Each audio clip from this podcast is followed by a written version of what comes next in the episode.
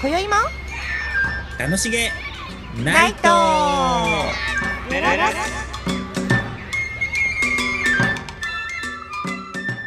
ごきげんようりんですボンジュータカですあの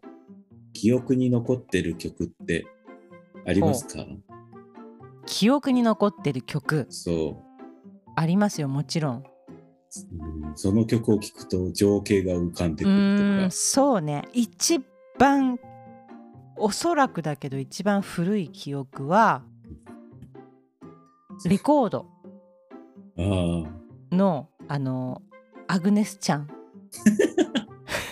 の「ポケットいっぱいの秘密」っていうええ曲が、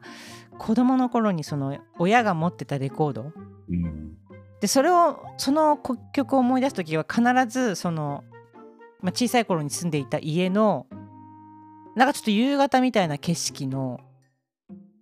うん、なんかリビングの景色とかそういうのが出てきますね。ええうん大体そこしかないかも記憶がねその出てくるのが。なるほどねもう子供の頃の記憶だと、うんそれこそ加藤時子さんのね「はい一人寝の子守歌」っていうやつとおー渋いですね。そうすごい聞いてみてくださいすごい結構怖いあ怖いの怖いあわ曲かなんんないだ。怖くはないけど えあ聞いたことないかもな。そう一人寝の子守だってでもタイトルがすごいですね。そう「一人で寝る時に会よう」って歌なんですけど そうな歌んだってどうすんだよってそうあとねこの広い野原いっぱいとか、はいはいはいはいはいはい。その曲を聞くと、うん、なんかね朝起きると誰もいないのを思い出す、へえいなかったんだ。そうみんななんかもう起きて仕事と、仕事は行かないけど、うん、ご飯食べて夜遅かったみたいで僕だけうんうんうんそれを思い出しますね。えー、なんか曲と記憶が連動してるってことありますよね。あのー小さい頃の記憶とかってほら細かくは覚えていなくてもその曲を聴くとあるシーンが出てくるとかねありますもんね。この後はあのす僕の時計っていう曲があるんですけど、徳永英明さんの、うん、それをね聞くと千葉で一人暮らしをしてた時があるんですけど へえ、そうその時に大雪が降ったんですよ、すごい、はいうんそれでその中をねうん、普通の靴で歩いてすっごい冷たかった記憶があって すごいピンポイントの記憶です ね。そうその曲を聴くとそうそそれうが思い出すの。そうそこの場面を思い出すあーなんか強烈に聞いたあなんか聞いてたのか結びついたのかなその景色とそのうかも曲がなんかね時計台のが出てくるんですよ、うん北海道の歌詞で。はいあそだから雪と直結したんじゃないそう雪 と雪となると それがが出てきたんじゃないそうイメージながんかね寒さとかも来るのぐわーってあーズワワワワ不思議だねそう考えるとそのなんか曲の思うなんていうの曲のそのえその曲はその時じゃあ寒くてさ歩いてたんですかその時あ歩いてたんですけどだかでらそもれねをさ、口ずさんでたんじゃない自分でそうかあ聞いてたんだと思う、聞きながら歩いてたんだと思うんですけあどあだからだねだからで出もてくる2個思い出すね自転車ですっごい歩、はい走ってんのも思い出す寒い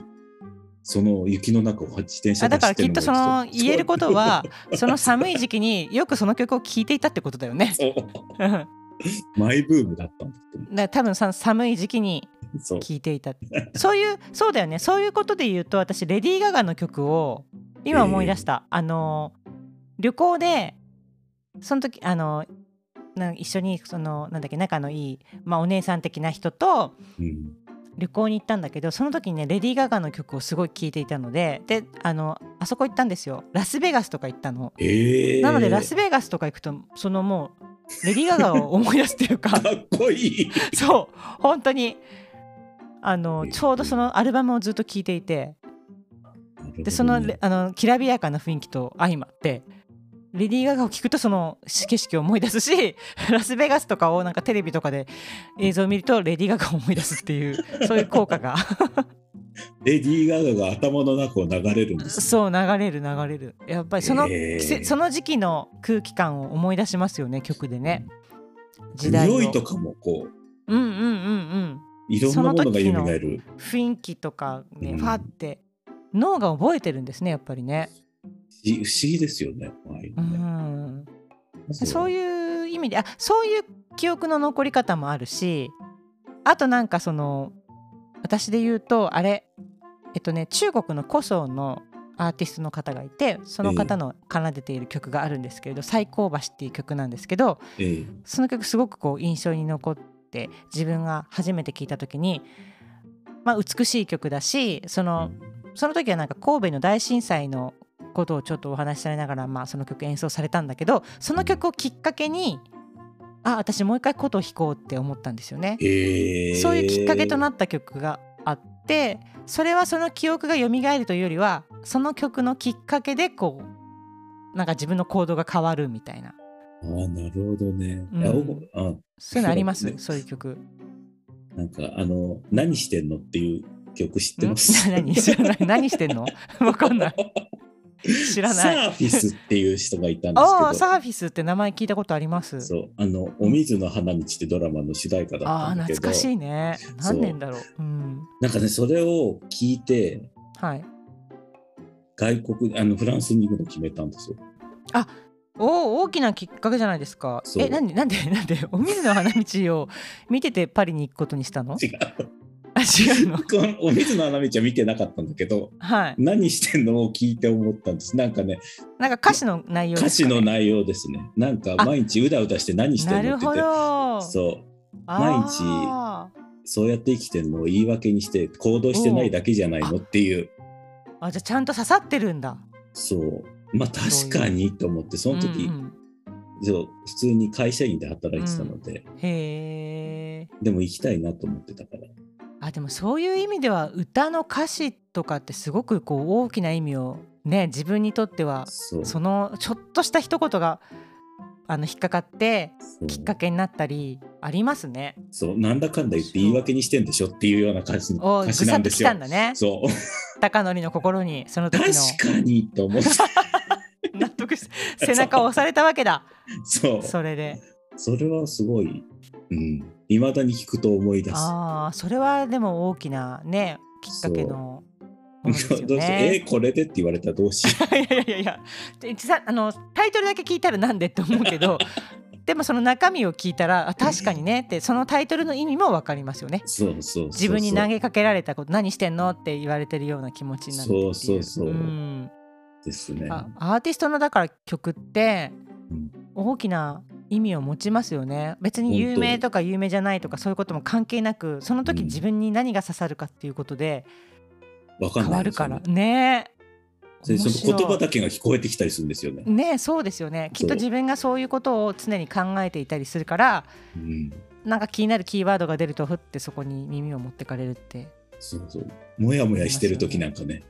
そうですねそうそういう意味ではは。やっぱり刺さって歌詞が刺さって涙が出ちゃうとかわかるわかるわかる。ありますよねうん。なんか、うん、最近の子の方が歌詞をよく聞くんでしょなんか。えー、音をそうなんだみたへい。歌詞をちゃーんと読むみたいですよ。あそううん。ってこの間テレビで言ってた。歌詞が昔の人も歌詞を見るんじゃないの違うのかなでもなんか今のか歌詞はちょっと難しかったりしますよねかあの凝ってたりとかしませんであと検索しやすいんですって。うんあそれは言えネットるで確かに、そううん昔はテレビで聞くだけで歌詞なんかね知らないの多かったけど、そうですね書き出したりとかしてましたね歌詞をうね、んそれがピッて出るから、